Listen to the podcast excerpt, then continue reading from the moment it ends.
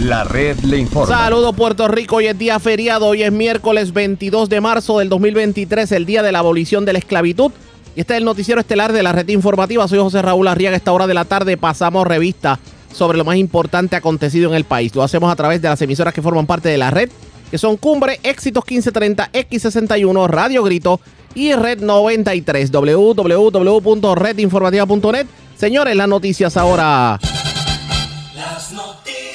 La red informa. Y estas son las informaciones más importantes en la red Le Informa para hoy miércoles 22 de marzo. Hora cero para el exalcalde de Guaynabo Ángel Pérez. Esta tarde el jurado se retiró a deliberar. Prematuro pedir renuncias al alcalde de Ponce, así lo indicó el secretario general del Partido Popular Democrático, Luis Vega Ramos. Mientras alcaldesa de Morovis, Carmen Maldonado, pide al alcalde de Ponce que se autosuspenda para que atienda el referido al FEI. Pedro Pierluisi ha sido un sinvergüenza en cuanto al tema del aborto y Tatito Hernández un degenerado, así les dice el líder de Provida Carlos Sánchez en medio de manifestación frente a clínica de abortos en Carolina. Luma Energy tendrá que pagar 25 mil dólares de multa al negociado de energía por pasarse por 21 millones de dólares en sus gastos. Mientras, a pesar de ello, enhorabuena porque se prevé una baja en la energía eléctrica en el próximo trimestre. Por otro lado, abonados de la AAA recibirán facturas estimadas tras el ciberataque a la corporación pública. La presidenta de la AAA, Doriel Pagán, afirmó que los contadores no se han podido leer desde el ataque cibernético ocurrido la pasada semana. Detenida dos personas con un kilo de cocaína y gran cantidad de marihuana en residencia del barrio Voladoras de Moca. Seis arrestados en medio de allanamiento dos apartamentos del residencial Villas de Orocovis 2. Les ocupan gran cantidad de drogas y municiones. Mujeres encontradas a muerte en hotel de Ay Bonito. Detenido hombre de Arroyo que era buscado por violencia de género. Tras las rejas, hombre que se llevó 1.200 dólares de fábrica Urban Metal en Arecibo. Acusan hombre por cobrar dinero para obra de construcción y haberse desaparecido con el dinero. Y señores, hoy se espera algo de lluvia, pero el resto de semana no veremos ni una gota según meteorología. Esta es la red informativa de Puerto Rico. Bueno, señores, damos inicio a la edición de hoy, miércoles, día feriado del noticiero estelar de la red informativa de inmediato a las noticias. Para el que no lo sepa, hoy es el día de la abolición de la esclavitud. Hace 150 años, pues precisamente se dio este evento en Puerto Rico. Y todavía, pues, pasamos revistas sobre la importancia de que eso haya ocurrido. Es por ello que el gobierno central y los municipios no trabajaron el día de hoy no fue feriado federal, fue feriado a nivel local, por eso el correo y las instituciones y, e instrumentalidades federales trabajaron en el día de hoy, pero sepan ustedes que sí, para el que no sabía de qué era día hoy, hoy es el día de la abolición de la esclavitud y por eso es día feriado. Pero vamos de inmediato a las noticias. Llegó la hora cero porque hoy defensa y fiscalía en el caso contra el otro alcalde de Guaynabo, Ángel Pérez, presentaron sus argumentos finales y el jurado se retiró a deliberar cuál será precisamente ese veredicto que tomará ese jurado que tuvo a su haber eh, evaluar la prueba que se presentó en estos días. Eso definitivamente está por verse. Pero tenemos cobertura completa sobre el particular. A su llegada al tribunal, el abogado del alcalde, de, del, del otro alcalde de Guaynabo Ángel Pérez, el licenciado Osvaldo Carlos, se mostró confiado en que su cliente va a salir airoso en este caso. Él insiste en que no se probó eh, fuera de toda duda el que su cliente alegadamente recibió dinero a cambio de otorgar contratos. Escuchemos las declaraciones del abogado. Porque usted dice que depende del delito que hablemos. Bueno, eh, hay delitos electorales, o hay señalamientos electorales, los hay contributivos, hay de muchos tipos. ¿Qué es lo que usted quiere decir? ¿Que son delitos estatales y que no hay jurisdicción federal? No, no, no estoy diciendo eso. Yo lo que estoy diciendo es que el jurado va a tener que hacer esa determinación, que no es determinación de si se cometieron delitos estatales o no, porque no les toca hacerlo ellos. Es determinar si son delitos, si se probaron, se probaron delitos federales. Por eso, pero Por eso. el planteamiento de ustedes es que son donativos políticos, eh, No, no, donativos de campaña. Bueno, van, van a, Eh, van- es- van a oír las instrucciones sobre el tema de si se dieron o no se dieron este, eh, donativos electorales. Eso lo van a escuchar, porque va a ser parte de las instrucciones que se le van a dar a la jurado. Licenciado, ¿y de qué es la, la reunión que van a tener ahora en Cámara? De las instrucciones. Ok, todavía no, no están de acuerdo en, con relación a las instrucciones. No, Ya- la- discu- tuvimos varias horas discutiéndolas ayer y Ajá. hoy se nos va a dar la versión final.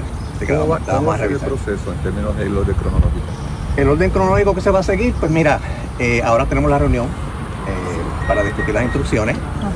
Eh, luego, pues vamos a tener eh, el turno de la fiscalía de presentar sus argumentos finales. Luego viene el nuestro. Se espera que cada uno sea como de una hora. Y luego la fiscalía, pues tendrá su el último turno al bate, que es lo que la, la ley Claro. le, de- le permiten. Y después la deliberación inicia. Esperaríamos que después de cerca de mediodía o después de mediodía se estén dando las instrucciones y se envíe el jurado. ¿Y el De turno forma de de cuánto es? Eh, entiendo que puede ser como de entre 20 minutos a media hora, depende. Creo que tienen hasta media hora. Licenciado, de forma conservadora, ¿usted considera de que hoy pudiera bajar un veredicto? Pues mira, eso está de manos de, ¿verdad? del Claro, jurado. sí, sí, pero Eh, es, bien, experiencia. es bien difícil, difícil predecir eso. Yo creo que ellos tienen este, muchos documentos que revisar y, y mucho análisis que, que realizar. Si diera un veredicto pronto, es porque ellos rápido hicieron su mente. Cuando ustedes ven que no va un veredicto en dos o tres horas o durante el día de hoy, es que ellos están en proceso de análisis. Eso fue parte de lo que dijo Osvaldo Carlo, el abogado de Ángel Pérez, a su llegada al tribunal. Ángel Pérez también habló y dice que confía en que va a salir por la puerta ancha. Escuchemos declaraciones que diera el otro alcalde de Guaynabo, Ángel Pérez. Con la familia que, que que pudieron hablar, que esperan del proceso. No, nada, oye, confiamos en, en Papito Dios y en la imparcialidad, obviamente, de- del jurado, una vez escuche el resumen que habrá de presentar, ¿verdad? Este, nuestros abogados. Así que Ángel tuvo, tuvo la oportunidad de revisar todo este proceso. eh, Sí, ayer sí, oye, su familia. eh, eh, proceso, ha sido un proceso difícil, difícil, pero confiamos en Papito Dios y algo, obviamente en la imparcialidad algo que del quiera jurado. decirle. Añadir. Una vez, una, una vez salgamos. Eso fue lo que dijo Ángel Pérez a esta hora de la tarde. Estamos esperando de que el jurado pues pueda emitir un veredicto y de tener ese veredicto en medio de la edición del noticiero estaremos interrumpiendo la programación para llevar a ustedes todo lo relacionado. Pero esto del caso de Ángel Pérez ha abierto una caja de Pandora, sobre todo con lo que tiene que ver con funcionarios que se agenciaron dinero a cuenta de esquemas parecidos al que se le atribuye a Ángel Pérez. Y el gobernador habló sobre el tema. Él sostiene que su gobierno tiene la opción de entablar pleitos judiciales contra corruptos que se han adueñado del dinero público, como según entiende es el caso del convicto contratista Oscar Santamaría, que fue el que con su testimonio se ha llevado enredado a Raimundo y todo el mundo. Escuchemos al gobernador. le permite a la ley actual, el Estado de Derecho vigente, le permite al Departamento de Justicia entablar pleitos eh, de recobro de dineros eh, eh, públicos mal versados o mal utilizados y permite también que se pida eh, una pena de que, que el resarcimiento sea hasta de tres veces la cantidad envuelta en el acto de corrupción. ¿Ustedes irían Así contra que, Santa María? Sí, o sea, yo, yo, eh, justicia sabe y yo lo sé, eh, yo estoy al tanto. Eh, justicia estará tomando cartas en, en- en casos de corrupción, tanto por la vía penal como por la vía civil. No descartamos entablar pleitos judiciales contra eh, Santa María. todos los que hayan participado de esquemas corruptos, sean funcionarios, exfuncionarios de gobierno o, vengan del sector privado. ¿Me entendiste? Ahora bien, ¿qué pasa por la mente de Pierluisi con todos estos casos de corrupción que se están ventilando en el país? Y no solamente eso. Aprovechó, eh, no, no estamos hablando solamente de casos del PNP, porque por ahí está rondando el caso del alcalde de Ponce. Esto dijo el gobernador. Son unos asuntos eh, aislados, unos casos específicos eh, que eh, básicamente todos hasta el momento han acabado con convicciones y múltiples personas han perdido su libertad. Se les ha afectado severamente su reputación, han quedado inhabilitadas eh, de servirle al gobierno o brindarle servicios al gobierno. O sea, todos estos casos de corrupción tienen serias consecuencias. Y lo que estamos viendo es que aquí no hay impunidad, sea el que sea, se investiga y se procesa cuando llega la información. Eh, en el día de ayer mismo se, hablaron de- se habló de dos casos que están en manos de las autoridades de ley y orden en Puerto Rico. Eh, la designación de un fiscal especial independiente eh, en, el, en el caso del alcalde de Ponce y la recomendación de, que se designe un fiscal especial independiente en el caso del ex secretario del Departamento de Educación, eh, Eligio, Eligio Vélez, ¿no? Perdón, Hernández, Hernández, perdón. Pero claro, lo que vemos es que sean los federales o sean los estatales, aquí todos estamos combatiendo la corrupción. El señor Santa María hizo unas expresiones, pero hasta el momento, todos los que están implicados hasta el momento eh, en lo que hizo el señor eh, Santa María están pagando las consecuencias de su conducta ilegal. El caso del exalcalde de Guaynabo no ha concluido. En cuanto a ese caso, yo no, yo no debo prejuzgar el caso, veremos cuál es el resultado cuando el jurado llegue a su veredicto. Eh, pero otra vez hay que ser bien puntuales en estas cosas, no se puede generalizar el que, el que cae en un esquema como el que ha denunciado Santa María y que ha admitido el exalcalde de Cataño.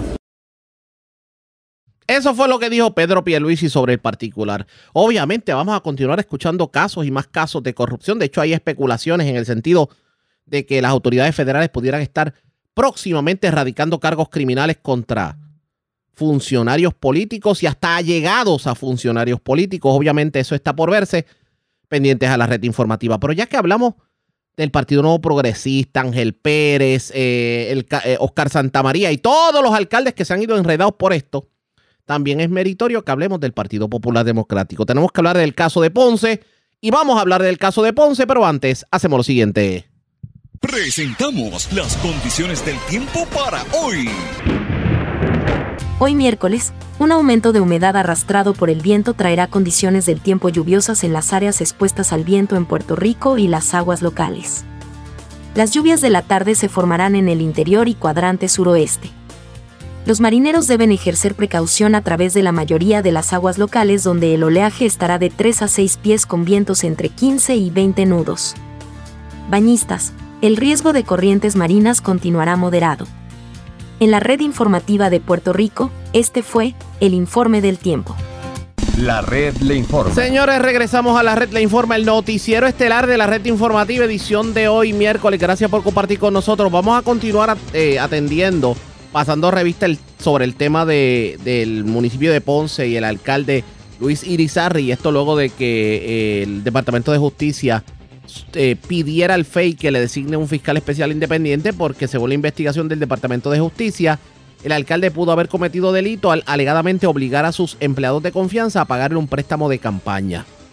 Ayer la alcaldesa de Morovis y pasada vicepresidenta del Partido Popular Democrático, Carmen Maldonado, le pedía al alcalde de Ponce que pasara revista sobre lo ocurrido y que si era posible, por su bien y obviamente el de la colectividad, que le cediera el batón a la actual eh, vicealcaldesa Marlene Cifré en lo que él podía de alguna manera, eh, pues obviamente atender su referido ante el FEI. En la mañana de hoy tuvimos la oportunidad de hablar con el secretario general Luis Vega Ramos precisamente sobre eso que pidió la alcaldesa de Morovis, Carmen Maldonado, y qué debe hacer el Partido Popular Democrático de aquí en adelante con la figura de Luis Irizarri. Aparte de lo que pudiera ser el nombramiento del otrora presidente de la Cámara y juez del apelativo Carlos Vizcarrondo para eh, liderar el Partido Popular en lo que se dilucida la controversia. Luis Vega Ramos dice que se le va a dar el debido espacio. Escuchemos lo que dijo Luis Vega Ramos. Bueno, la- lo que hemos hecho en este momento es primero darle al eh, señor alcalde, el doctor Irizarry Pavón, el espacio que merece una situación como esta, donde, como tú dices, lo que tenemos en este momento es una solicitud de investigación al FEI. O sea, no tenemos ningún tipo de conclusión, no tenemos ningún tipo de hallazgo, no tenemos ningún tipo de determinación. Lo que tenemos es una solicitud de investigación, pero mientras eso pasa, pues también tenemos que darle continuidad a un proceso político del Partido Popular en Ponce y en ese sentido le hemos pedido, el presidente del Partido Popular eh, le ha pedido y el amigo Carlos Vicarondo ha aceptado fungir como delegado presidencial para continuar el proceso de reorganización política eh, que se tiene que dar este eh, en Ponce, que se está dando en todos los municipios eh, eh, de- del país de, cara a la- al proceso electoral de, del 20 del 2024. Así que en ese sentido hemos decidido continuar eh, de la mano de una persona de credibilidad, de una persona de mucho respeto, de una persona de mucho cariño en Ponce, como es Carlos Vizcarrondo de Izarri, este, el proceso de reorganización política, mientras eh, el, alcalde eh, de Ponce tiene la oportunidad eh, y el derecho que es reconocido por nuestro sistema de encarar cualquier señalamiento en su contra. La alcaldesa de Morovi le sugería al alcalde de Ponce que se diera por el momento la, la administración del municipio a Marlés Cifré, pero no porque estuviera admitiendo algún tipo de irregularidad, sino para que tuviera eh, el tiempo para, para obviamente defenderse y dedicarse a, a, lo que puede ser con, pues obviamente lo que tiene que ver con esta querella. ¿Usted sugeriría algo parecido? Bueno, nosotros hemos tomado las medidas que entendemos que son las que aplican en este momento, que es una medida este, de cautela eh, política que conlleva poner a una persona a eh, coordinar o mantener el control de la reorganización política de Ponce y en ese sentido pues, le hemos pedido a Carlos Vizcarrondo que funda fuja perdón como delegado presidencial. El reglamento del Partido Popular Democrático es muy específico. Cuando se dan ciertas etapas en ciertos procesos este pues el eh, eh, mismo aplica y requiere verdad algunas este, acciones de parte del partido como se hizo en el caso de Guayama como se hizo en el caso de este Trujillo Alto y como se ha hecho en el caso de Mayagüez, ¿verdad? Y, y, si llegara esa esa etapa, pues se uniría este, bajo la presidencia de José Luis Dalmau con el mismo rigor, con la misma fuerza que se hicieron en los casos anteriores. Pero en este momento me parece que lo importante es eh, tomar el, el, rol de verdad preventivo de proteger y continuar el proceso de reorganización política en Ponce con la designación de Carlos Vicarrondo como como delegado presidencial y sí, este, manteniendo el asunto eh, eh, en atención, en, mirándolo, también pues permitirle también al señor alcalde que tenga la, oportunidad de encarar y de y de confrontar cualquier alegación que se ha hecho en su contra. Tiene nuestro sistema está basado en que uno tiene una presunción, verdad, de, de, inocencia, hasta hasta que se pruebe lo contrario. Y creo que lo, lo menos que le podemos eh, dar al señor alcalde es la posibilidad de encarar y de contestar cualquier alegación en su contra. ¿Qué dice el reglamento del Partido Popular Democrático sobre una acusación como la que se le hace de que alegadamente obligó a empleados a pagarle el préstamo de, la campaña?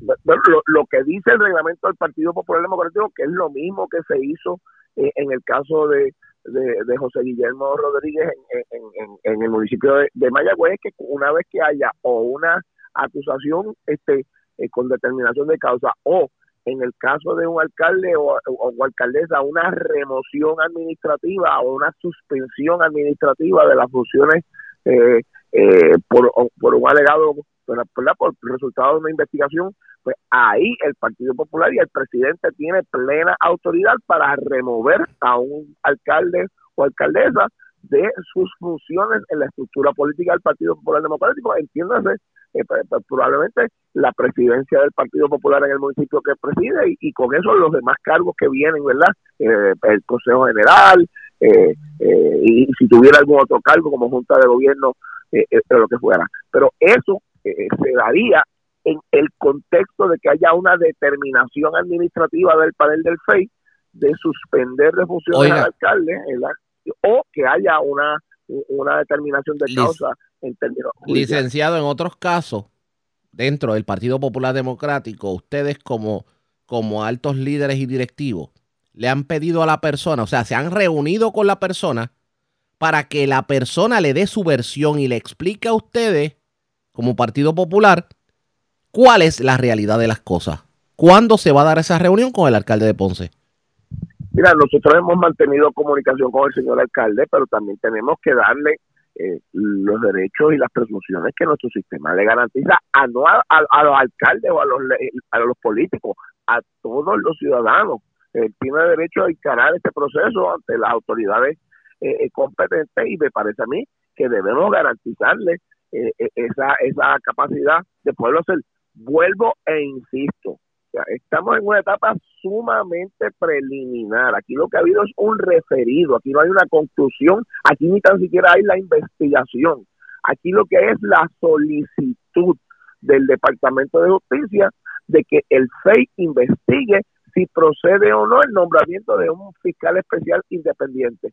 En ese sentido, vamos a darle al proceso el, eh, el espacio que necesita y vamos a darle al alcalde también la oportunidad de poder este, eh, este, ponerse de frente a cualquier investigación que se esté dando sobre su persona y sobre sus acciones. Y mientras eso pasa, el Partido Popular Democrático tiene que continuar sus trabajos en Ponce y lo vamos a hacer a través de la figura del delegado presidencial Carlos Vizcarrondo, una vez que en este momento tampoco hay un vicepresidente del comité municipal. Y por eso es que se está designando y se está activando la figura del delegado presidencial Carlos Vizcarrondo. Se puede vivir en un país en donde vemos tanto casos de corrupción. Mira lo que está pasando ya en el Tribunal Federal y todo lo que ha trascendido en el caso de Ángel Pérez. Bueno, sí, estamos viendo, eh, estamos viendo eso y, y, hay unas alegaciones ahí muy serias y creo que también hay una serie de personas que van a tener que empezar a dar explicaciones, pero una vez más, nosotros tenemos que vivir en un sistema eh, de ley y orden. Uno no puede fusilar primero y preguntar después. Y eso me parece que aplica a todos los casos. Uno, uno pregunta primero y después ejecuta cualquier sanción eh, que en derecho que en derecho a proceder. Claro, me parece a mí que del testimonio que ha hecho el señor Santa María y de lo que está saliendo a relucir en ese caso Ángel Pérez, hay un montón de gente que tiene que empezar a dar explicaciones. Esas fueron las expresiones del secretario general del Partido Popular Democrático, Luis Vega Ramos. Aprovechó para tirar su pollita en cuanto a la situación que se vive en el Partido Nuevo Progresista a raíz del caso de Ángel Pérez. Pero en el caso del alcalde de Ponce dicen que van a dar el espacio. La pregunta es, ¿cuánto espacio le van a dar? ¿Y cuándo se sabrá si en definitiva Luis Irizarri se queda o debe enganchar los guantes? Eso está por verse pendientes a la red informativa. La red le informa. Nos vamos a una pausa y cuando regresemos, todos los años, el día de la emancipación o el día de la abolición de la esclavitud, se hace o se lleva a cabo una manifestación por parte de la organización Provida frente a clínicas de aborto. Este año no fue la excepción. Allí estuvo Carlos Sánchez, el principal líder de la organización conservadora. Pero señores, en su clásico estilo no perdió la oportunidad de lanzar ataques asegura que el gobernador Pierluisi ha sido un sinvergüenza en cuanto al tema del aborto y Tatito Hernández, presidente de la Cámara, lo tildó como degenerado. ¿A qué se refiere Carlos Sánchez en estos dos señalamientos?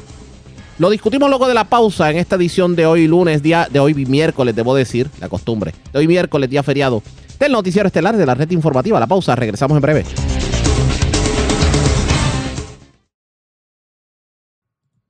La red le informa. Señores, regresamos a la red de informa. Somos el noticiero estelar de la red informativa de Puerto Rico, edición de hoy miércoles. Gracias por compartir con nosotros como ocurre en esta época de año y ha ocurrido en las últimas décadas. La Asociación Provida, junto a otras organizaciones, llevan a cabo una protesta pública y pacífica por el tema del aborto y siempre escogen alguna clínica eh, de aborto en donde obviamente la utilizan como ejemplo para eh, poder enviar su mensaje a la ciudadanía. Línea telefónica, el máximo líder de Provida, Carlos Sánchez. Sánchez, saludos, buenas tardes, bienvenido a la red informativa. Saludos, Arriaga, y estamos aquí este, en Victoria como siempre. Acabamos de terminar una protesta frente al centro de aborto Women's Medical Pavilion en, en la organización El Comandante de, de Carolina, este, este, este es el, el centro de aborto de más antigua antigüedad en Puerto Rico.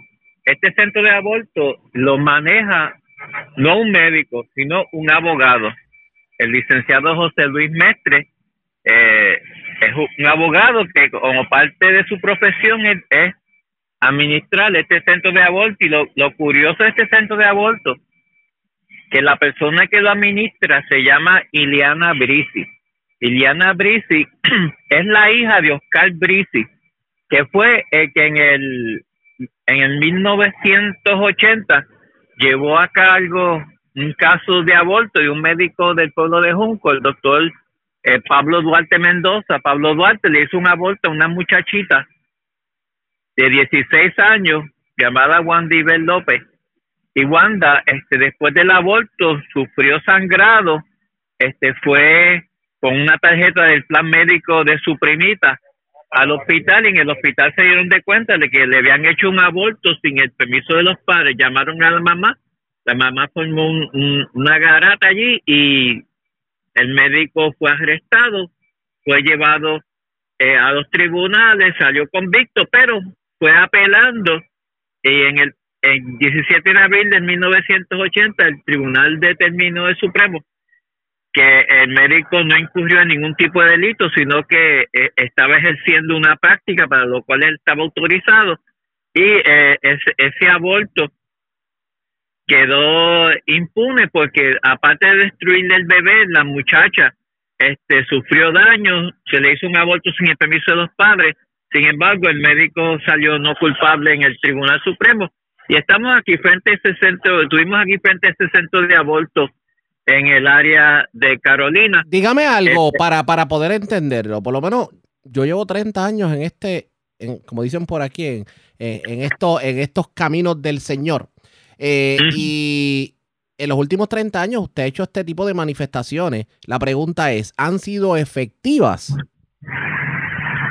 Mira, nosotros comenzamos en el, en el 1980, inmediatamente de que bajó el Supremo la decisión del pueblo versus Duarte. Es interesante, eh, esto es un error que comete mucha gente. Cuando tú vas a la decisión y vas a los casos, muchas veces te describe los nombres de las personas, te describe dónde vive, el apartado postal y nosotros cuando bajó la decisión nos dedicamos a investigar quién era la muchacha. Y encontramos a Wandy B. Esto fue eh, aborto, ya ella tenía otro hijo, eh, era, estaba cristiana, estaba sir- sirviendo al Señor en, en, el pueblo de Cagua.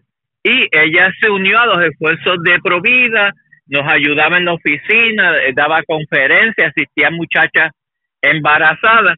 Y Wandy B, este atendió a cientos de muchachas, visitó cientos de escuelas, fue un testimonio de los centros de aborto. Y habían 46, 43 centros de aborto, hoy en día hay cuatro, quedan cuatro. Eh, había 51 médicos haciendo abortos en Puerto Rico, dos, además dos que hacían aborto clandestino, que no eran médicos, pero le daban sustancias para que las mujeres abortaran en el área de Río Piedra, pues ahora quedan cinco abortistas en el país. Se hablaba de 51 mil abortos, ahora se habla de 4 mil abortos. O sea que poco a poco en estos 42 años hemos eh, lidiado esta organización y poco a poco hemos visto el fruto, ya- que este lo- la- los centros de aborto, ahora se habla de 4 mil abortos al año, de 51 mil abortos. O sea que eh, está, hay una, una marcada y drástica reducción en la práctica del aborto y nosotros seguimos trabajando. Ahora tenemos unas, unas nuevas leyes donde el Tribunal Supremo, en el caso de Dobbs, dice que eh, el aborto no, no es un derecho, que en ninguna parte de la Constitución se reconoce el derecho al aborto, que el Roe versus Wade fue una decisión del Supremo que fue equivocada, que, que fue lleno, lleno de errores y que cada estado tuvie- ten- tiene ahora la facultad de decidir qué hacer en cuanto al caso del aborto. Aquí Luisi ha sido eh, un sinvergüenza con relación a la, a la Eh, práctica eh, del aborto. vamos, vamos con calma, vamos con calma, que aquí me acaba de traer algo interesante. Usted me dijo que Pierluisi ha sido un sinvergüenza en cuanto al tema del aborto. Sí, porque aquí se puede hacer muchísimo para reducir la práctica del aborto. De hecho, su secretario de Justicia, el Domingo Emanueli, en todos los proyectos que tienen que ver con el tema de limitar, regular, hacer más difícil el aborto, se ha opuesto. El secretario de Salud, que se supone que vigile por la salud, por el bienestar de las mujeres, de los, niños y de los hombres, de, la gente en Puerto Rico, se ha, se ha favorecido la práctica de aborto.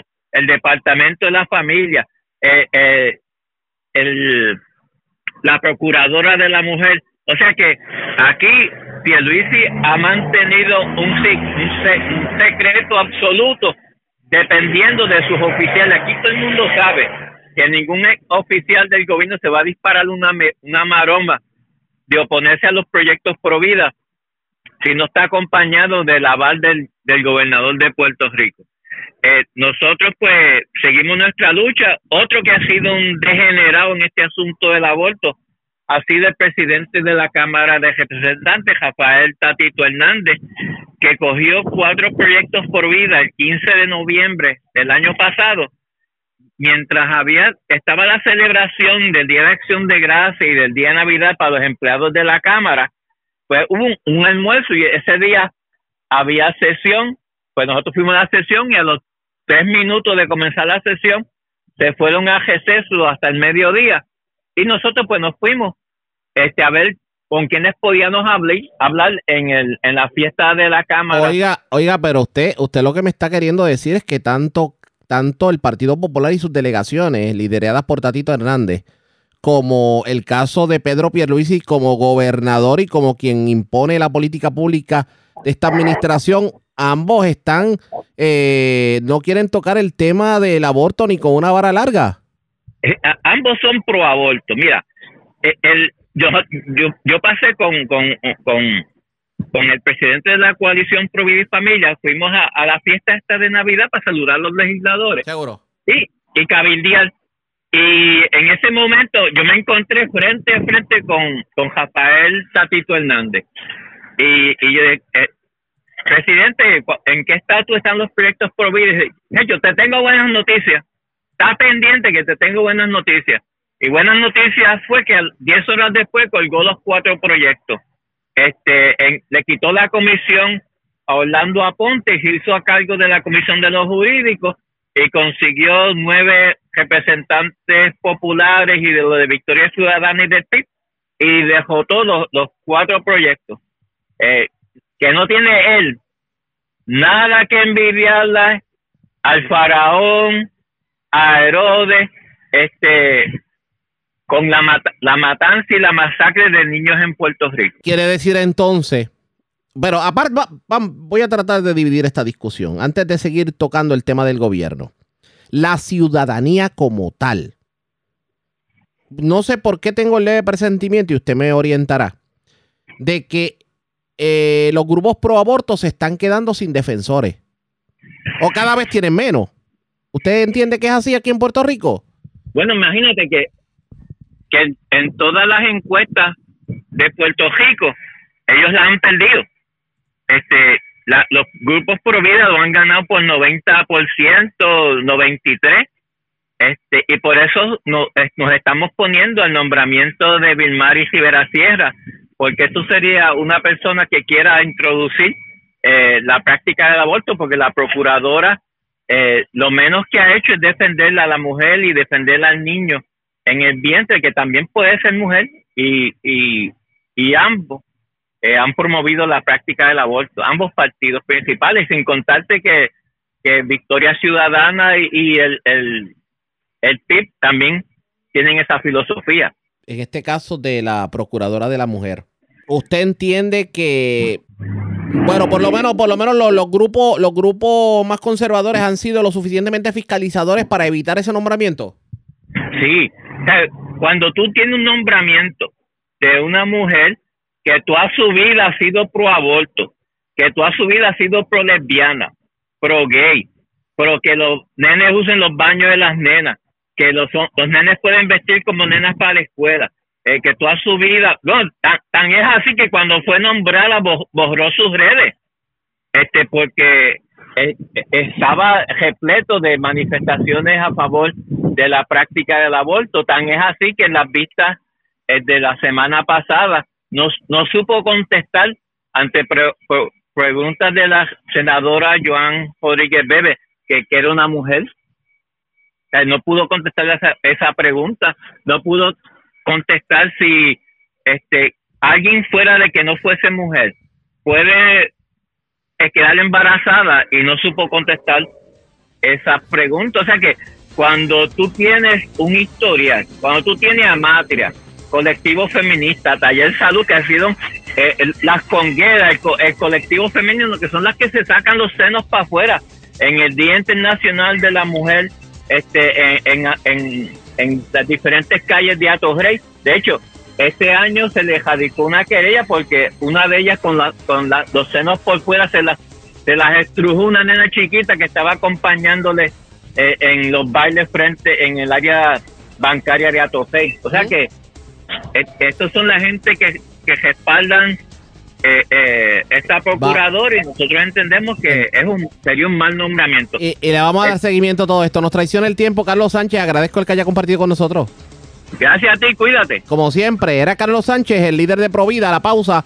Cuando regresemos, las noticias del ámbito policíaco más importantes acontecidas. Así que, señores, hacemos la pausa. Regresamos en breve.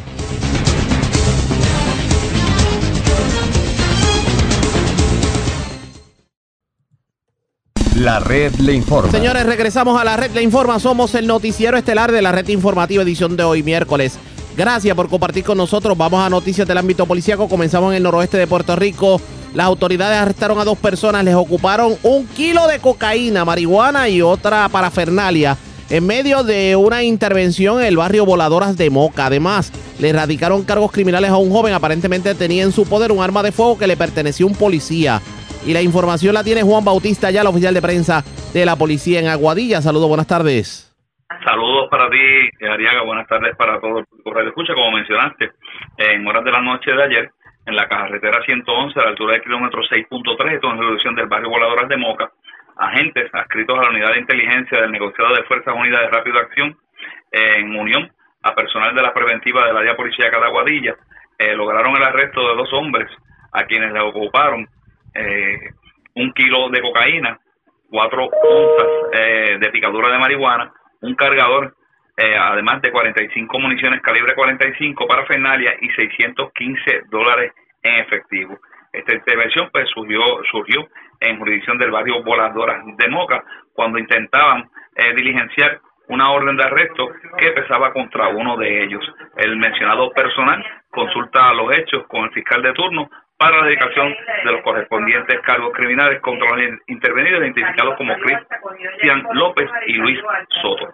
En relación a la otra intervención, tenemos que en horas de la tarde de ayer, personal de la sección de propiedad del 6C de Aguadilla, escrito al negociado de la Policía de Puerto Rico, en unión a la Fiscalía Local, sometieron cargos contra Jeremy Arbero Cruz, de 22 años, vecino de Aguadilla, por este disponer y transportar un bien objeto de un delito.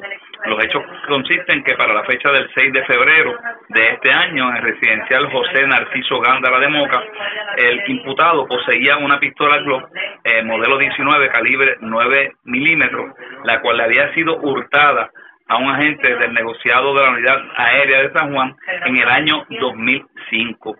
El agente Eric Méndez, supervisado por la sargento Evelyn Vargas, consultó estos hechos con el fiscal Roberto Cuerdas, quien presentó los cargos ante el juez Orlando Avilés. Se determinó causa y le impuso una fianza al imputado de 50 mil dólares, la que no prestó, por lo que fue ingresado en la cárcel regional de Ponce. Gracias por la información. Buenas tardes. Buenas tardes. Gracias, era Juan Bautista, ya el oficial de prensa de la policía en Aguadilla, de la zona noroeste. Vamos a la zona metropolitana porque en condición estable se encuentra un hombre que fue herido de bala en la mañana de hoy. Esto ocurrió en, el expreso de Trujillo, intersección con la de Diego. Esto es en la zona de Río Piedras. Allí en los, en puentes cercanos al, al cruce de la carretera 1. También se llevaron prendas de una residencia en la zona de Venus Gardens en Río Piedras en medio de un escalamiento. La información la tiene Vivian Polanco, oficial de prensa de la policía en el cuartel general. Saludos, buenas tardes. Buenas tardes, saludos. Primeramente tenemos que agentes del negociado de la policía de Puerto Rico investigaron una apropiación ilegal reportada a eso de las 10 y 25 de la noche de ayer. Hechos ocurridos en la calle Aguascalientes de la urbanización Venus Garden en Cupey. Según informó el perjudicado que alguien forzó la puerta de garaje de la mencionada residencia logrando acceso al interior apropiándose de dos sets de pantallas, tres pulseras, dos cadenas en oro y un set de aros de matrimonio. La propiedad hurtada fue valorada en 2.350 dólares. Este caso fue referido a la División de Propiedad del CIC de San Juan, quienes continúan con la investigación del mismo. Por otra parte, tenemos que una persona resultó herida de bala. Hecho reportado a las 6.40 de la mañana de hoy en el expreso 18 de la 181, intersección con la avenida José de Diego en Río Piedra, según informó Jonathan Rosario que mientras se encontraba en el lugar antes mencionado, alguien le realizó varios disparos, resultando este con heridas de bala en el área de la espalda, abdomen y en una de sus piernas, por lo que condujo su vehículo Toyota Camry en año 2002 a un hospital del área donde la doctora Ponte indicó que su condición era estable. El caso fue referido a la División de Agresiones del CIC de San Juan, quienes continúan investigando las circunstancias de este incidente. Gracias por la información. Buenas tardes. Buenas tardes. Gracias, era Vivian Polanco, oficial de prensa de la policía en el cuartel general de la zona metropolitana. Vamos a la zona este de Puerto Rico. Las autoridades arrestaron a un hombre de 43 años residente de Humacao. Contra este pesaba una orden de arresto eh, con una fianza de 100 mil dólares. Esta persona era buscada por violaciones a la ley de sustancias controladas. También otra persona fue arrestada en Yabucoa y se recuperó un vehículo. Esta persona se llevó ese vehículo del estacionamiento de un negocio en Las Piedras. La información la tiene Francisco Colón, oficial de prensa de la Policía de Humacao. Saludos, buenas tardes. Buenas tardes, Ariaga, y buenas tardes a todos los radio escucha. Agentes del negociado de inteligencia y arresto del área de Humacao de la Superintendencia Auxiliar en operaciones especiales del negociado de la Policía de Puerto Rico, en la tarde de ayer diligenciaron una orden de arresto contra Yarier Morales Ayala, de 43 años y residente de Humacao. Según se informó, contra Morales Ayala pesaba una orden de arresto expedida por el juez Carlos Capó del Tribunal de Humacao por violaciones a la ley de sustancias controladas con una fianza global de 100 mil dólares. El agente Luis Rosa, adscrito a dicha división, supervisado por el sargento Julio Cruz, llevó al detenido ante la presencia del juez Carlos Capó del Tribunal de Macao, ordenando su ingreso a la cárcel de Bayamón hasta la fecha del día de la celebración de la vista preliminar, tras no poder prestar la fianza impuesta. Por otra parte, agentes adscritos a la División de Vehículos Hurtados del área de Humacao del negociado de la Policía de Puerto Rico radicaron cargos criminales por violación al artículo 18.1, apropiación ilegal de vehículos de motor, de la Ley 8, Ley para la Protección de Propiedad Vehicular contra Hassani Díaz Cintrón, de 28 años y residente del pueblo de Yabucoa. Los hechos ocurrieron para la fecha del día lunes 20 de marzo de este año, en horas de la noche, frente a un negocio en el pueblo de La Piedra, donde Díaz Cintrón se apropió ilegalmente del vehículo Hyundai Accent color gris del año 2022 Posteriormente, el imputado fue detenido junto a una mujer de 19 años y el vehículo fue recuperado por los agentes Magdiel Peña y Raquel López, adscrito a la distrito de Yabucoa para la jurisdicción del sargento Dani Colón en el sector El Guano del barrio Camino Nuevo de dicho municipio. La agente Leslie Rivera, adscrita a la división de vehículos hurtados de Humacao, supervisada por el sargento Carlos Sierra, consultó el caso con el fiscal Isarael Umpierre, quien instruyó radicar cargos criminales contra Díaz Cintrón, quien hizo admisión de los hechos. Las pruebas fueron presentadas ante el juez Eni Rivera del Tribunal de Humacao, quien determinó causa probable para arresto e impuso una fianza de 30 mil dólares, la cual no pudo prestar, ordenando su ingreso a la cárcel de Bayamón hasta el día de la celebración de la vista preliminar. Esto es todo en cuanto a notas policiales y de seguridad en Humacao. Gracias por la información. Buenas tardes. Buenas tardes. Gracias, era Francisco Colón, oficial de prensa de la policía en Humacao, de la zona este. Vamos al norte de Puerto Rico, porque las autoridades radicaron cargos criminales contra un hombre de 40 años, un hombre de 40 años residente en Manatí. Esta persona cobró un dinero para la instalación de tres portones galvanizados y el techo de una marquesina. Le dieron casi dos mil dólares en efectivo. Lo cierto es que no hizo la obra ni tampoco devolvió el dinero. El Malvarado, oficial de prensa de la policía en Arecibo, con detalles. Saludos, buenas tardes. Sí, buenas tardes. En horas de la tarde de ayer, agentes de la División de Delito contra la Propiedad de Arecibo radicaron cargos por eh, fraude en ejecución de obras contra Jesús Rivera Trinidad, de 40 años, residente de Manatí. De acuerdo a la investigación, para la fecha del 6 de enero del 2023, en Barceloneta, el imputado fue contratado para realizar un trabajo de instalación de portones galvanizados y un techo de una marquesina, recibiendo la cantidad de 1.600 dólares por adelantado por el cliente y no realizó el trabajo. El caso fue consultado con el fiscal Ariel Chico Juarbe, quien instruyó la erradicación de cargos antes mencionado, y la prueba fue presentada ante el juez Francisco Santiago López del Tribunal de Arecibo, quien luego de escuchar la prueba determinó causa, señalando una fianza de cinco mil dólares, la cual no prestó, no prestó, siendo ingresado en el complejo correccional de Bayamón hasta su vista preliminar. Eso es todo lo que tenemos por el momento. Que tengan todos buenas, buenas tardes. Y buenas tardes para usted también. Gracias, era el Malvarado, oficial de prensa de la policía en en Arecibo y del norte vamos a la zona central de Puerto Rico. Seis personas fueron arrestadas, ocuparon drogas en medio de las intervenciones a dos apartamentos de los complejos de vivienda Villas de Orocovis, esto es las Marianas de Orocovis, específicamente Villas de Orocovis 2, según la información que tenemos. Además, una joven fue encontrada muerta en un pequeño hotel de la carretera 14 en Ay Bonito. Y también encontraron drogas en una caja de electricidad, esto en el residencial Manuel Martorell de Comerío. Guidalis Rivera Luna, oficial de prensa de la policía Ay Bonito, con detalles. Saludos, buenas tardes. Saludos, buenas tardes. En la tarde de ayer, 21 de marzo del 2023, agentes de inteligencia y restos especiales de Bonito de la Superintendencia Auxiliar del Negociado de Operaciones Especiales del Negociado de la Policía de Puerto Rico diligenciaron dos órdenes de registro y allanamientos expedidas por la juez Jenny Malavé Núñez del Tribunal de Bonito en el residencial Villa Terocovis 2, edificio 2, en el apartamento 38 y en el apartamento 12, está ubicado en el pueblo de Orocovis. Se informó que mientras agentes de droga diligenciaron la orden de registro y allanamiento, la dirección desmencionada por violación a sustancias controladas, se arrestaron a seis personas. A esto se le ocupó eh, un cigarrillo de marihuana, cinco pastillas redondas color blanco. Además, se le ocupó eh, un cargador color negro, marca Glock, cargado con 10 municiones, eh, calibre 45, seis envases transparentes de con tapa blanca, con picadora de, marihuana, un envase plástico color verde con 25 envolturas de papel marrón con picadora de marihuana, básicamente consumido y quemado. Por una de sus partes, un envase plástico color verde con cuatro envolturas de papel marrón con picadora de marihuana, eh, una envoltura de papel marrón eh, con picadora también de marihuana, un pote plástico color rosa conteniendo picadora de marihuana, se ocupó 13 dólares en efectivo, y, eh, y además también se ocupó un billete de 5. Este, este caso fue consultado con la fiscal Ámbar Ramos eh, de la Fiscalía de Bonito y ordenó citar a las partes para el 27 de marzo para la investigación correspondiente. A su vez, una persona muerta fue reportada a eso de las 4.46 de la tarde de ayer en hechos ocurridos en Ay Bonito Hotel, ubicado en la carretera 14, kilómetro 48.9, en el barrio Somante del mencionado municipio. Según se informó, una llamada a través del sistema 911 alertó a la policía sobre la situación. Una vez allí, los agentes localizaron el cuerpo de una mujer identificada como Adriana Pagante Rivera, de 22 años, residente de Ay Bonito.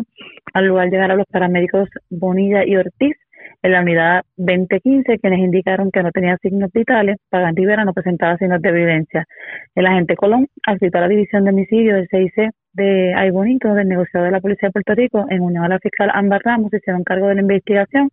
Ramos expidió la boleta y ordenó el traslado del cuerpo al Instituto de Ciencias Forenses en Río Piedra.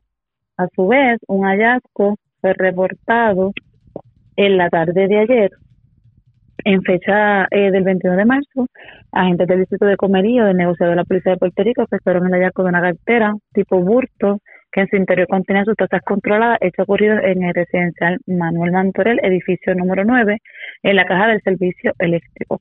Dentro del interior de la cartera tipo bulto se halló dos bolsitas de, plásticas con polvo blanco de cocaína, 22 bolsas plásticas en su interior de polvo blanco de cocaína en modalidad crack, 87 envases plásticos en su interior polvo blanco granulado de cocaína en modalidad de crack y tres bolsitas interior picadura de marihuana y 15 envolturas de papel de aluminio.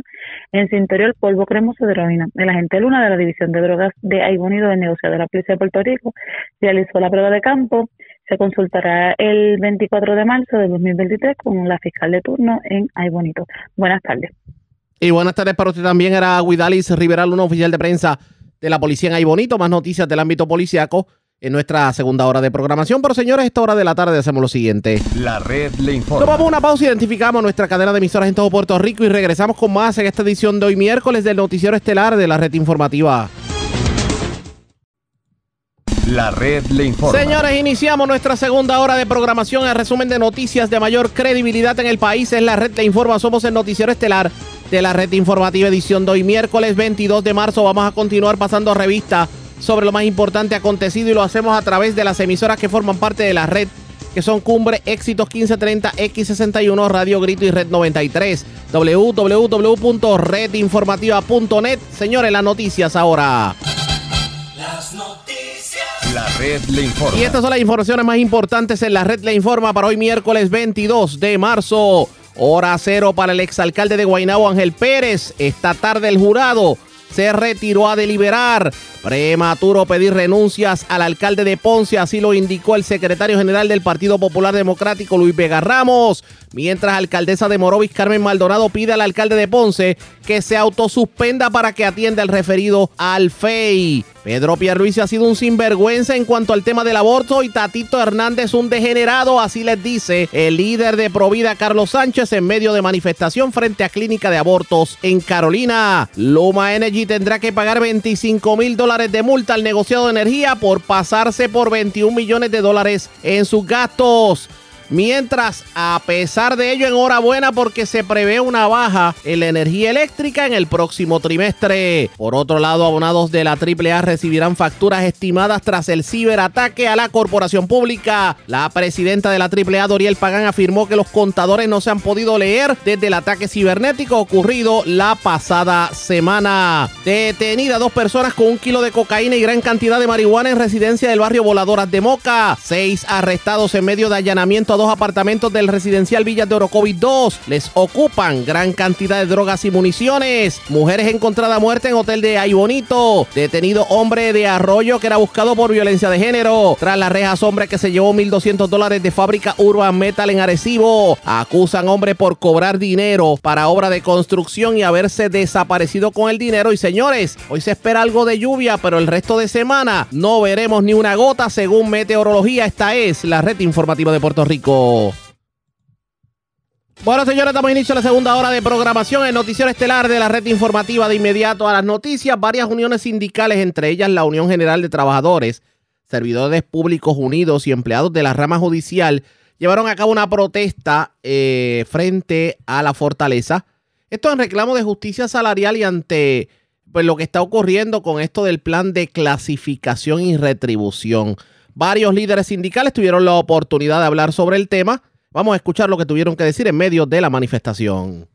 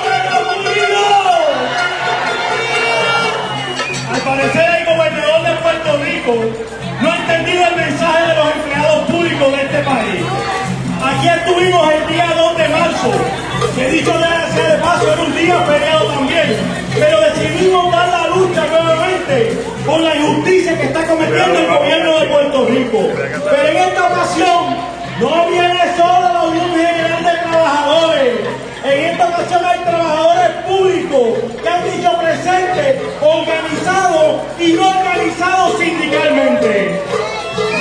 Aquí tenemos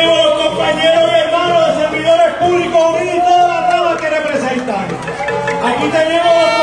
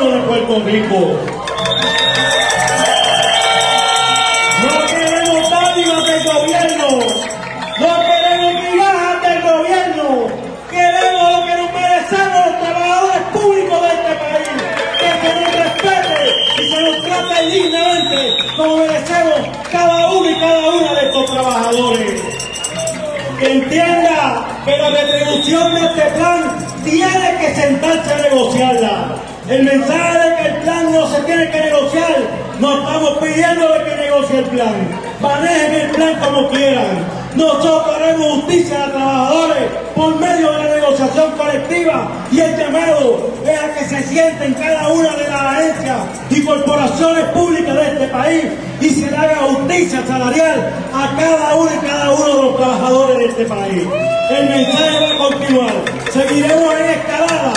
Esta no es la última actividad. Esta es una jornada de lucha que comienza y ellos tienen que entenderlo. El empleado público tiene que respetarse y los sindicatos vamos a hacer que se respeten los trabajadores y las trabajadoras públicas de este país. Buenas tardes, compañeros y compañeras.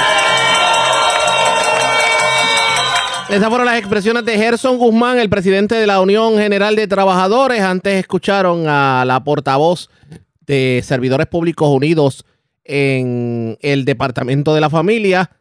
También hubo otros discursos por parte de líderes sindicales en medio de la manifestación. Vamos a continuar escuchando.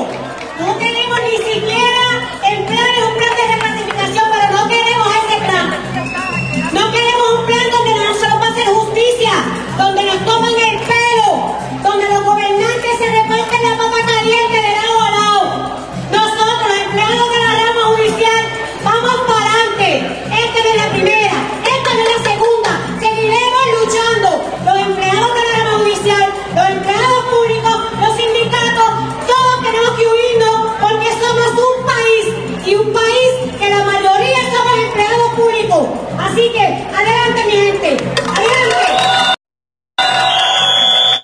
Y esa que ustedes escucharon fue la portavoz de los empleados de la rama judicial que estuvieron presentes en medio de la manifestación. La manifestación se llevó a cabo a media mañana de hoy en la fortaleza. Obviamente el reclamo es de que se le haga justicia a ellos, que tal vez en este plan de clasificación y retribución de los empleados públicos no reciben un solo centavo de aumento. Vamos a otros temas, señores, porque escuche esto, a más de una semana de que los sistemas electrónicos de la Autoridad de Acueductos fueran hackeados, la presidenta de la Corporación Pública, la ingeniero Doriel Pagán, reconoció que el ciberataque ha imposibilitado la lectura de contadores de los abonados y se le va a facturar a la gente, pero con factura estimada. Eh, vamos, a, vamos a leer parte de lo que ella dijo. No se están leyendo los contadores, es una aplicación que todavía tampoco tenemos disponible. Sin embargo, se está utilizando el promedio histórico de consumo en eso es que estamos trabajando. Una vez tengamos la aplicación, el sistema para lectura ya operando, se actualiza la información del cliente en el sistema, así lo dijo la funcionaria, porque resulta que según el procedimiento de ajuste de la AAA, la corporación puede estimar hasta dos periodos consecutivos de consumo de agua, el equivalente a cuatro facturas consecutivas, sin verse obligada a tener que realizar algún tipo de ajustes. Y en caso de que el abonado haya tenido un consumo menor al estimado, pues cuando se restablezca la aplicación, pues se realiza un ajuste automático en la factura. Ella insiste en que no vamos a ver un cobro exagerado. Lo cierto es que si no se asombre, si le llega la factura de agua y de momento usted se da cuenta que esa factura llegó con un cobro estimado. De hecho, vamos a escuchar parte de lo más reciente que dijo la, la titular de Acueductos, Doriel Pagán, entrevista con Ayola Virella de Metro, en donde hablaba precisamente de la recuperación del sistema cibernético en la corporación pública. Hemos seguido eh, progresivamente aumentando la cantidad de aplicaciones y plataformas disponibles. Claro, la Autoridad de Acueductos y Alcantarillados es una eh, corporación bien compleja con diferentes áreas de trabajo sin embargo, eh, hemos ido, ¿verdad? Como te mencioné, progresivamente. Una de las ventajas que tiene, a pesar de que somos sumamente complejos con las diferentes áreas de trabajo que tenemos para atender diariamente, servicio al cliente es un área, cumplimiento, operaciones, las fases administrativas, muchas áreas, mucha diversidad de áreas a trabajar. Sin embargo, eh, precisamente nuestro sistema está segmentado, tiene diferentes plataformas, lo que nos ha beneficiado en el sentido de que hemos podido ir eh, poniendo en funcionamiento eh, progresivamente estas plataformas, claro, con el debido proceso y protocolo de seguridad a través de PRITS. Hemos estado desde el día uno trabajando directamente con PRITS y su personal. Eh, de hecho, tanto el equipo tecnológico de PRITS como el nuestro han estado desde el día uno ininterrumpidamente trabajando desde aquí, desde nuestras facilidades, eh, todo este proceso de recuperación. Eh, de esta manera, pues, sí. Que, quería preguntarle si en esa fase progresiva el tema de la lectura de contadores ya entró, no entró, están por regiones. En, la, en el caso del servicio al cliente, prácticamente todas las áreas de servicio están en operación, las que todavía están en servicio deben estar próximos a verse.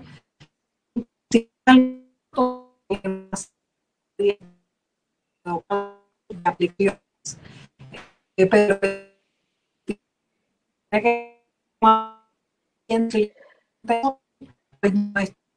eh, plataforma están gracias a la página de acueductos PR esta operación el centro telefónico también. Solamente en el centro telefónico no está operando lo que es el pago eh, automático, pero sí, ahora mismo estábamos hace poco eh, realizando llamadas y está un poco congestionado, ¿verdad? Por la cantidad de llamadas que estamos recibiendo, pero sí lo tenemos en operación y las 11 oficinas de servicio al cliente. Estas fueron las expresiones de la funcionaria que terminaron ocurriendo pendientes a la red informativa. Presentamos las condiciones del tiempo para hoy.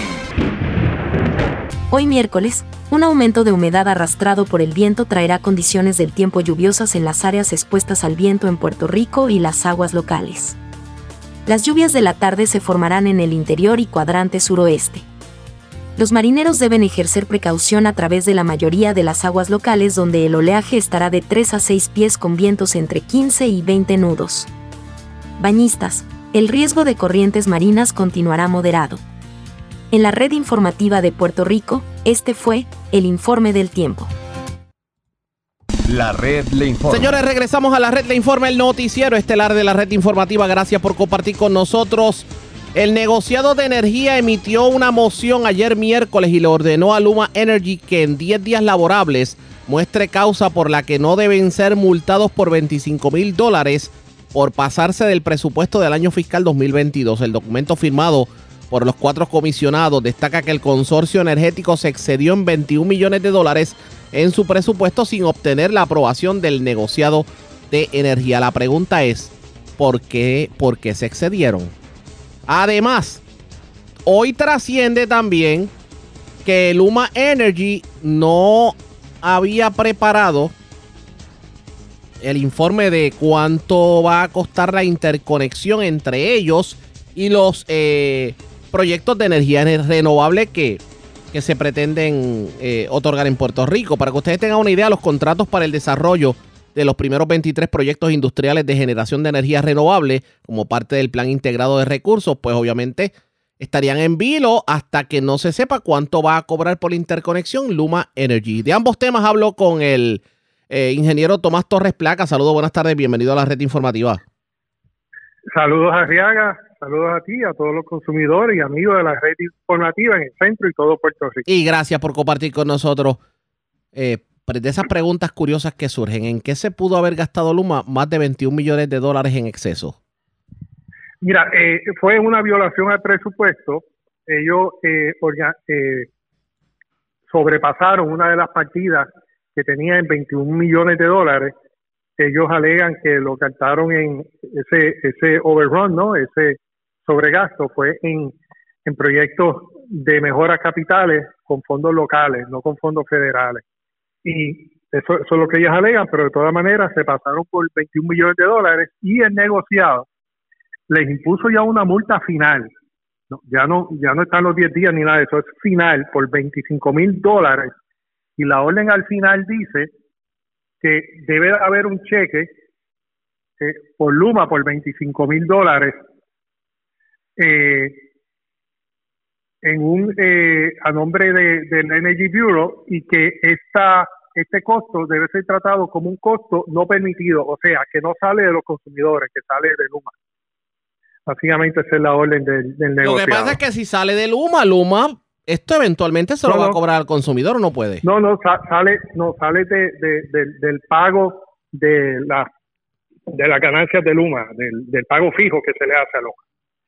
E, bueno, a obviamente se le paga ese pago fijo, pero lo que te quiero decir que no es un gasto que se trata como un gasto operacional. Ese es el tema. Entiendo. Entonces, pero, pero eh, poniendo esto en contexto, aquí hubo una violación a un presupuesto por 21 millones de dólares, de un presupuesto de 520 y pico. O sea que la violación fue una violación sustancial aproximadamente un 5%, un poquito menos, un poquito más. Una multa de 25 mil dólares es un mensaje, pero es poco. O sea, yo creo que aquí el negociado debe de, de y qué bueno que dio la multa, pero una multa cerca de un 10% de la falta.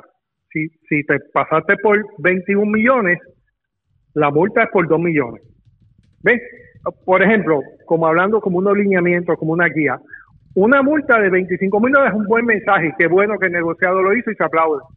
Pero en, en ocasiones futuras yo creo que el negociado debe ser más contundente porque de un contrato de 122 millones al año, 25 mil dólares menudo en el bolsillo, que no se siente.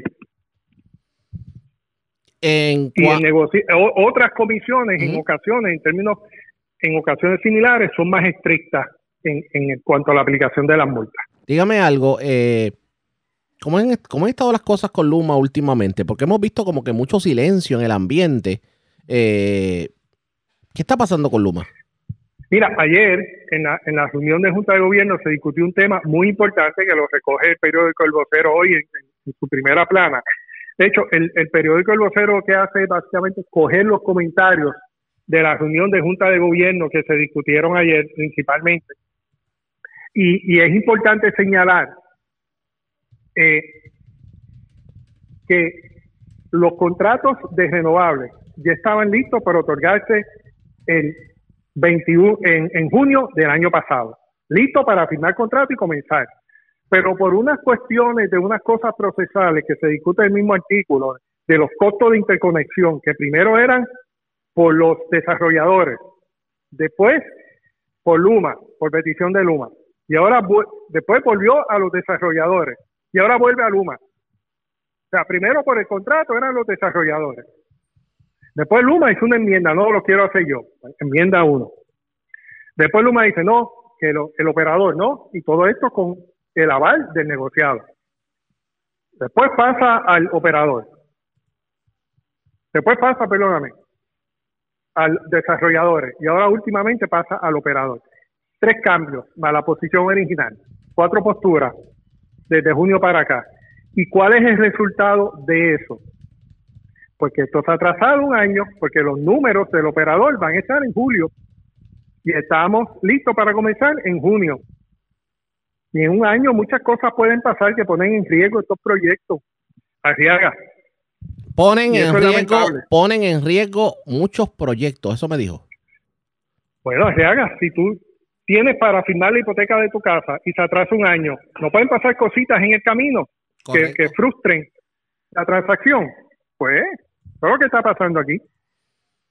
Y nadie, y nadie puede hacer nada para decirle a Luma que se ponga los patines. El negociado de energía tiene esa prerrogativa. ¿Y lo ha hecho? El negociado de energía debe de reconsiderar, y esta es mi opinión, porque el negociado es autónomo, pero en mi opinión, en mi opinión, y, y entiendo que es una opinión en el entorno positiva, el negociado debe de reconsiderar su opinión del 20 de marzo de este lunes y ordenarle ya al operador del sistema de transmisión y distribución que lo más rápido que sea, que bien sea que lo, y lo más rápido y lo más económico para los consumidores, bien sea que los costos sean por, por el operador o que si hay unos costos ya predeterminados, que sean esos costos, pero que lo más rápido se haga y se haga antes del fin de este mes. Porque si alargamos esto hasta julio, se ponen en riesgo muchas cosas. Eso debe de cerrarse este mes, porque si alargamos eso, nos arriesgamos a que los costos suban. Entonces, unos buenos contratos que se habían negociado a unos buenos términos, puede ser que esos costos suban aún más. Y eso no conviene. Además, eso puede tener un efecto dominó sobre otros procesos que están corriendo. Después nos preguntamos, después nos preguntamos negociado debe de actuar así. ¿Por qué la luz nos cuesta tan cara por si con estas decisiones que se están tomando? Sí, mira, en, en el tema de la costo de electricidad está el costo de combustible, que ahora se propuso, como el costo de combustible bajó, que la luz baje 2.86 centavos, eso es casi 3 centavos. Para el trimestre que viene se espera que continúe bajando porque los costos de combustible sean bajando, o sea que para el verano debemos de estar en eh, cerca de 22, 23 centavos, entre 22 y 24 centavos de 28 que estamos actualmente ahora. Pero esos son por externalidades, por cosas externas, por factores externos. Ahora, pero ¿qué vamos a hacer aquí internamente para que esto se mueva rápido? Mira, hay que mover esto de renovables, de, Moura. Hay que mover esto rápido. No se puede seguir este, pateando la lata. Ahora hay que esperar hasta julio para que haga un estimado. No, no puede ser. Es que lo, más económico que salga, la gente que tenga sus costos, los, costos que estén cuadrados, todo lo que esté cuadrado para hacer eso hoy, el negocio debe ser la orden para hacer eso ya. No esperar unos estimados de costo para julio. Vamos a ver qué termino corriendo con eso. Gracias por haber compartido con nosotros. Buenas tardes. Gracias por discutir este tema tan importante para todos los consumidores y para la economía del país. Muchas gracias. Cómo no, gracias por compartir con nosotros. A la pausa, cuando regresemos, las noticias del ámbito policíaco más importante acontecidas es lo próximo. Regresamos. La red le informa. Señores, regresamos a la red le informa, el noticiero estelar de la red informativa de Puerto Rico. Gracias por compartir con nosotros. Vamos a noticias del ámbito policíaco. Un hombre que era buscado en Arroyo por violencia de género fue arrestado ayer en la tarde por agentes de la policía. Lo arrestaron en el barrio Asomante de Aibonito. Aparentemente esta persona cometió algún tipo de delito relacionado a violencia de género en contra de su pareja. La información la tiene Alexandra Negrón, oficial de prensa de la policía en Guayama. Saludos, buenas tardes. Buenas tardes. ¿Qué información tenemos? Agentes adscritos a la División de Arrestos Especiales del Negociado de la Policía de Puerto Rico, área de Guayama, diligenciaron durante la tarde de ayer una orden de arresto contra un hombre por violación al artículo 3.1, agresión, artículo 3.2, agresión agravada de la Ley 54 en el barrio Asomante, sector Los Cuadritos, Ay Bonito. Según se informa, Joshua Rosario Rivera, para la fecha del 7 de marzo del 2023, en Arroyo, amenazó a su pareja y empleó violencia psicológica contra esta. La orden de arresto fue expedida por la juez Rebeca Vera del Tribunal de Guayama contra Rosario Rivera, pesaba una fianza de 100 mil dólares, la cual no fue prestada siendo ingresada en una institución penal. Es todo por el momento. Gracias por la información. Buenas tardes. Gracias, era Alexandra Negrón, oficial de prensa de la policía en Guayama. Del sureste vamos al norte de Puerto Rico porque las autoridades radicaron cargos criminales contra un hombre de 39 años, residente de Camuy. Aparentemente cobró un dinero para sellado de techo y pintura en una residencia en Camuy eh, le dio el dinero la perjudicada. El caballero no hizo la obra y tampoco devolvió el dinero. También se erradicaron cargos criminales contra otra persona, un hombre de 49 años, un deambulante, el que se apropió aparentemente de 1.200 dólares en efectivo de la fábrica Urban Metal Solutions en Arecibo. También se llevaron un arma de fuego de un vehículo esto ocurrió en el barrio Miraflores, las parcelas Bison en eh, Arecibo y en Barceloneta. Pues tremendo susto pasó una, una persona, aparentemente le tirotearon la residencia, afortunadamente las balas no impactaron personas. El Malvarado, oficial de prensa de la policía en el norte, con detalles. Saludos, buenas tardes. Sí, buenas tardes. Agentes del negociado de la Policía de Puerto Rico adscrito a la División de Delitos contra la Propiedad de Arecibo. En la tarde de ayer radicaron cargos por fraude en ejecución de obra y apropiación ilegal por parte de la Fiscalía contra Rubén Nieves Ruiz, de 39 años, residente de Camuy. De acuerdo a la investigación, Nieves Ruiz, para el pasado 12 de enero del 2023, fue contratado para la realización de trabajos de pintura y sellado de techo, esto en el barrio Piedra Gorda de Camuy, donde la perjudicada le entregó 2.000 eh, 125 dólares y no realizó el trabajo. En adición, en una segunda contratación a esta persona por los mismos eh, trabajos, esto para el 16 y el 17 de febrero, en el barrio Membrillo de Camuy, el cliente le pagó 2.700 dólares y nunca realizó el trabajo.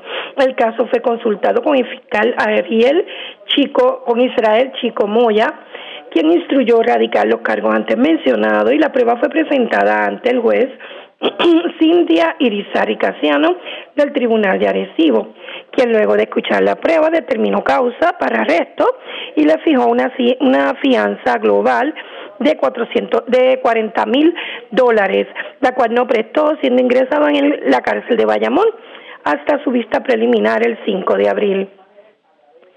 También tenemos que le fueron radicados cargos por apropiación ilegal agravada contra Johnny Arce Lugo, de 49 años. Esto es una persona sin hogar del área de Arecibo. De acuerdo a la investigación para la fecha del 25 de febrero, Arce Lugo accesó al interior de la fábrica Urban Metal Solution en Arecibo y se apropió de 1.200 dólares en efectivo. La prueba fue presentada ante la juez Ángela Díaz Escaleras del Tribunal de Arecibo, quien luego de escuchar la prueba determinó causa, fijando una fianza de dos mil dólares, la cual no pudo prestar, siendo ingresada en la cárcel de Bayamón hasta su vista preliminar el 4 de abril. Tenemos también que se reportó el hurto de un arma de fuego. Esto en el barrio, del interior de un vehículo en el barrio Miraflores, Parcelas Bison, calle 4, en, en Arecibo. De acuerdo a la investigación, informa el creyente que dejó estacionado frente a su residencia el vehículo Honda Civic del 2001 y del interior se hurtaron una cartera de cintura color negro que contenía un arma de fuego, pistola Glock 9 milímetros y su licencia.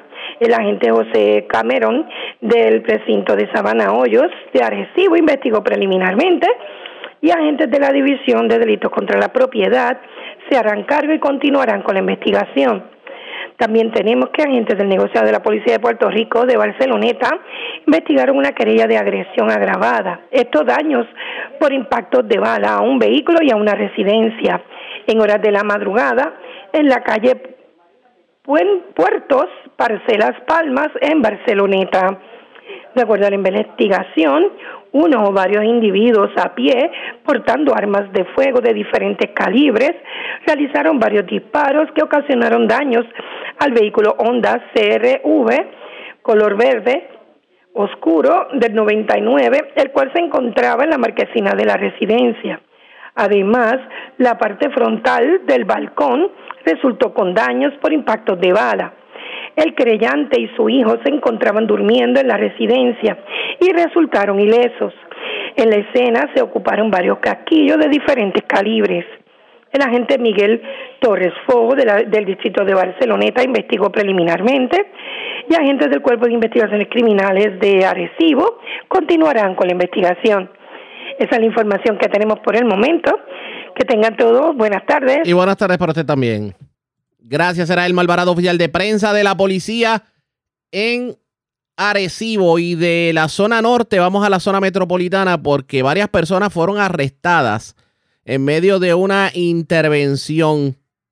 Esto ocurrió en nada más y nada menos que en el motel Villaborinquen en Toa Baja. Y de hecho, en medio de esta intervención, ocuparon tres armas de fuego, municiones, tres mil dólares en efectivo marihuana y un vehículo. También se llevaron 3 mil dólares de un vehículo, eh, un hecho ocurrido en el estacionamiento de Plaza del Sol en, Bayamón. También, tremendo susto pasaron los eh, residentes de varias viviendas en el barrio Guaraguao de Guaynabo. Aparentemente alguien pasó por allí, tiroteó.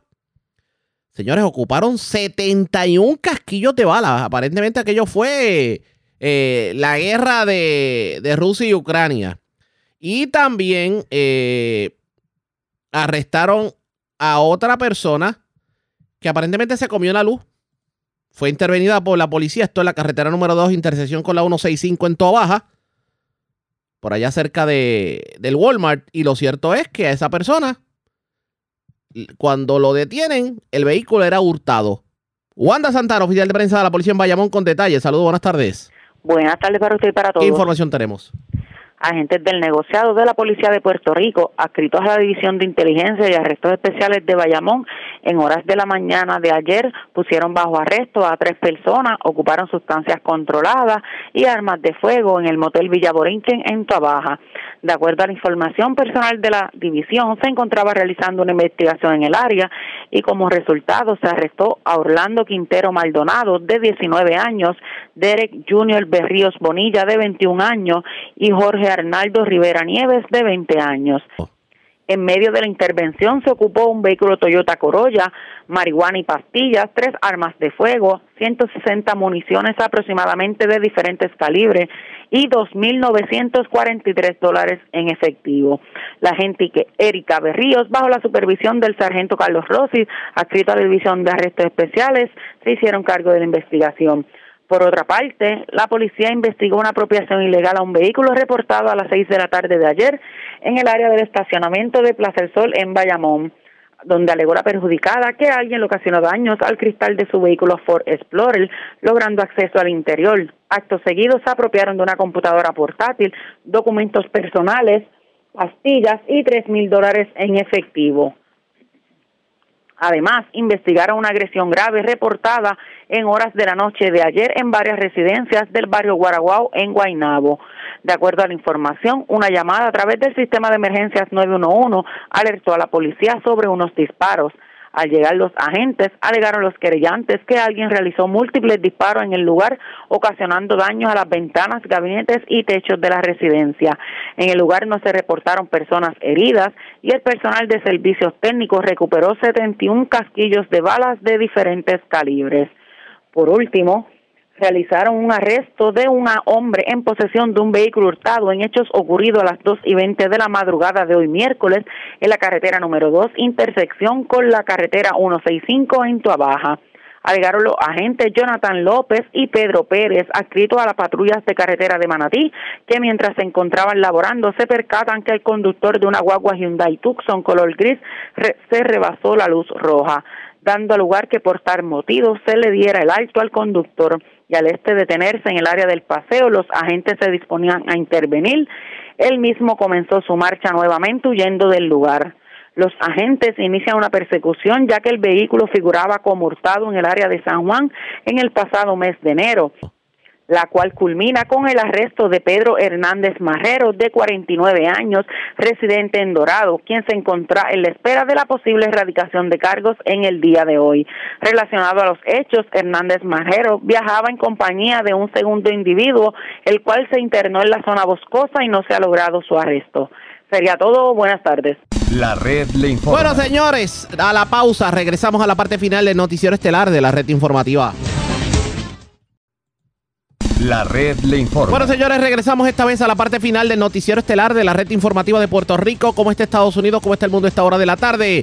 Vamos con DN, nos tienen un resumen completo sobre el más importante acontecido en el ámbito nacional e internacional. Un nuevo informe de las Naciones Unidas advierte que el planeta está rumbo a superar un umbral crítico de calentamiento global a principios de la década de 2030, a menos que los países tomen medidas drásticas e inmediatas para mitigar la catástrofe del cambio climático. El Grupo Intergubernamental de Expertos sobre el Cambio Climático de la ONU dijo el lunes que la temperatura del planeta está camino a aumentar un promedio de 1,5 5 grados Celsius por encima de los niveles preindustriales en el transcurso de una década, lo que causaría daños irreversibles a la humanidad y los ecosistemas. El informe advierte sobre el empeoramiento de las olas de calor, de las inundaciones, de la sequía, del aumento del nivel del mar, de la hambruna, de la extinción masiva y de la propagación de enfermedades infecciosas. El secretario general de Naciones Unidas, Antonio Guterres, anunció los hallazgos el lunes y dijo que si los países toman medidas urgentes, aún es posible que todos tengamos un futuro habitable.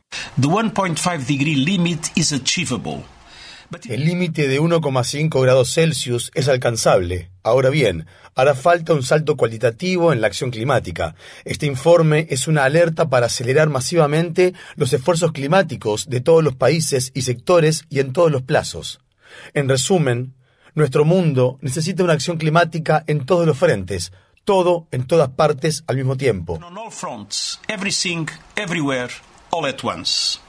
En Estados Unidos, activistas contra el cambio climático han organizado para este martes un día de movilización para protestar contra algunos bancos que, según los manifestantes, son clave en el empeoramiento del calentamiento global. Para más información sobre el informe del Grupo Intergubernamental de Expertos sobre el Cambio Climático y las protestas que se llevarán a cabo este martes en Estados Unidos, visite nuestro sitio web democracynow.org/es. Una nueva investigación halla que unas 43.000 personas murieron en 2022 en Somalia por la grave sequía que azota el país, la cual dejó a 5 millones de personas con una grave escasez de alimentos. Actualmente, cerca de 2 millones de menores corren riesgo de desnutrición. Las organizaciones de ayuda humanitaria y los científicos climatólogos advierten que Somalia y otras partes del Cuerno de África se enfrentan a la sexta temporada consecutiva en la que las lluvias han fallado y que las condiciones climáticas este año son incluso peores que en 2011, cuando la hambruna mató a un cuarto de millón de personas en Somalia. El Ministerio de Defensa de Rusia informa que envió un avión de combate al mar Báltico el lunes para interceptar a dos bombarderos B-52 de la Fuerza Aérea de Estados Unidos. Según se informa, el avión de combate ruso regresó a su base después de que los bombarderos estadounidenses, con capacidad para transportar armas nucleares, se alejaran de la frontera con Rusia. El incidente se produjo al tiempo que el Ministerio de Defensa de Ucrania afirmó haber destruido un tren en una estación ubicada en la península ucraniana anexada por Rusia de Crimea que transportaba misiles de crucero con destino a la flota rusa del Mar Negro. En Bruselas, los ministros de la Unión Europea acordaron el lunes proporcionar a Ucrania un millón de proyectiles de artillería en los siguientes 12 meses, al tiempo que reabastecen sus propias reservas de municiones. Mientras tanto, el gobierno del presidente Biden aprobó un nuevo paquete de ayuda militar de 350 millones de dólares para Ucrania. El Departamento de Estado de Estados Unidos dijo el lunes que todas las partes del conflicto etíope cometieron crímenes de guerra guerra y crímenes de lesa humanidad durante el reciente conflicto en el norte del país. Así lo anunció el lunes el secretario de Estado Anthony Blinken desde la ciudad de Washington, D.C., unos días después de haber regresado de la ciudad capital de Etiopía, Addis Abeba, donde Blinken se reunió con el primer ministro Abiy Ahmed y representantes del Frente de Liberación Popular de Tigray. El conflicto que se desencadenó en el norte de Etiopía fue devastador. Hombres, mujeres, niños y niñas fueron asesinados. Las mujeres y las niñas fueron objeto de horribles formas de violencia sexual. Miles de personas fueron desplazadas de sus hogares por la fuerza. Comunidades enteras fueron atacadas solo en función de su origen étnico. Muchas de estas acciones no fueron aleatorias ni de una mera consecuencia de la guerra, sino que fueron calculadas y concretadas de manera deliberada.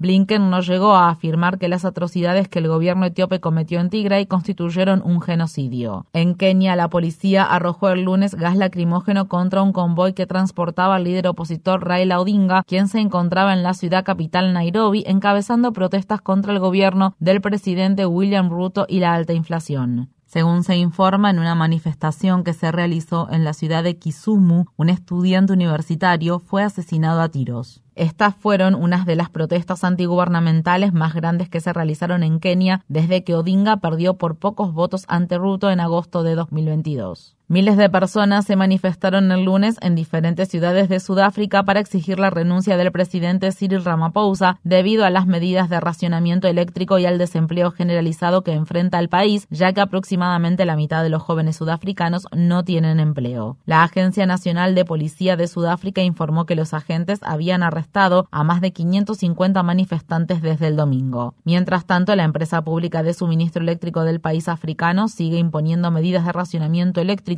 que incluyen apagones de hasta 10 horas al día debido a que la demanda de electricidad supera la oferta. El lunes, el gobierno francés sobrevivió por pocos votos a dos mociones de censura en el Parlamento. Las mociones fueron presentadas luego de que el presidente Emmanuel Macron aprobara por decreto una ley de reforma de pensiones muy impopular mediante la cual se eleva la edad de jubilación de 62 a 64 años. El fracaso de las mociones de censura provocó nuevas protestas en toda Francia con la policía disparando gas lacrimógeno contra los manifestantes en las ciudades de Lille y Burdeos y los manifestantes incendiando pilas de basura no recolectada en el centro de París. Estas fueron las palabras expresadas por Mathilde Panot, una política miembro del Parlamento francés, cuando habló justo después de la votación del lunes. Como habrán podido entender los cientos de miles de personas que se están reuniendo todos los días en diferentes lugares del país desde el jueves y desde que Macron ignoró a la Asamblea, no se detendrán solo porque esta moción de censura haya fracasado por unos pocos votos. Solo faltan nueve insignificantes votos. No se ha reparado nada en el país y el país continúa dirigiéndose hacia una crisis política que inició el propio Macron.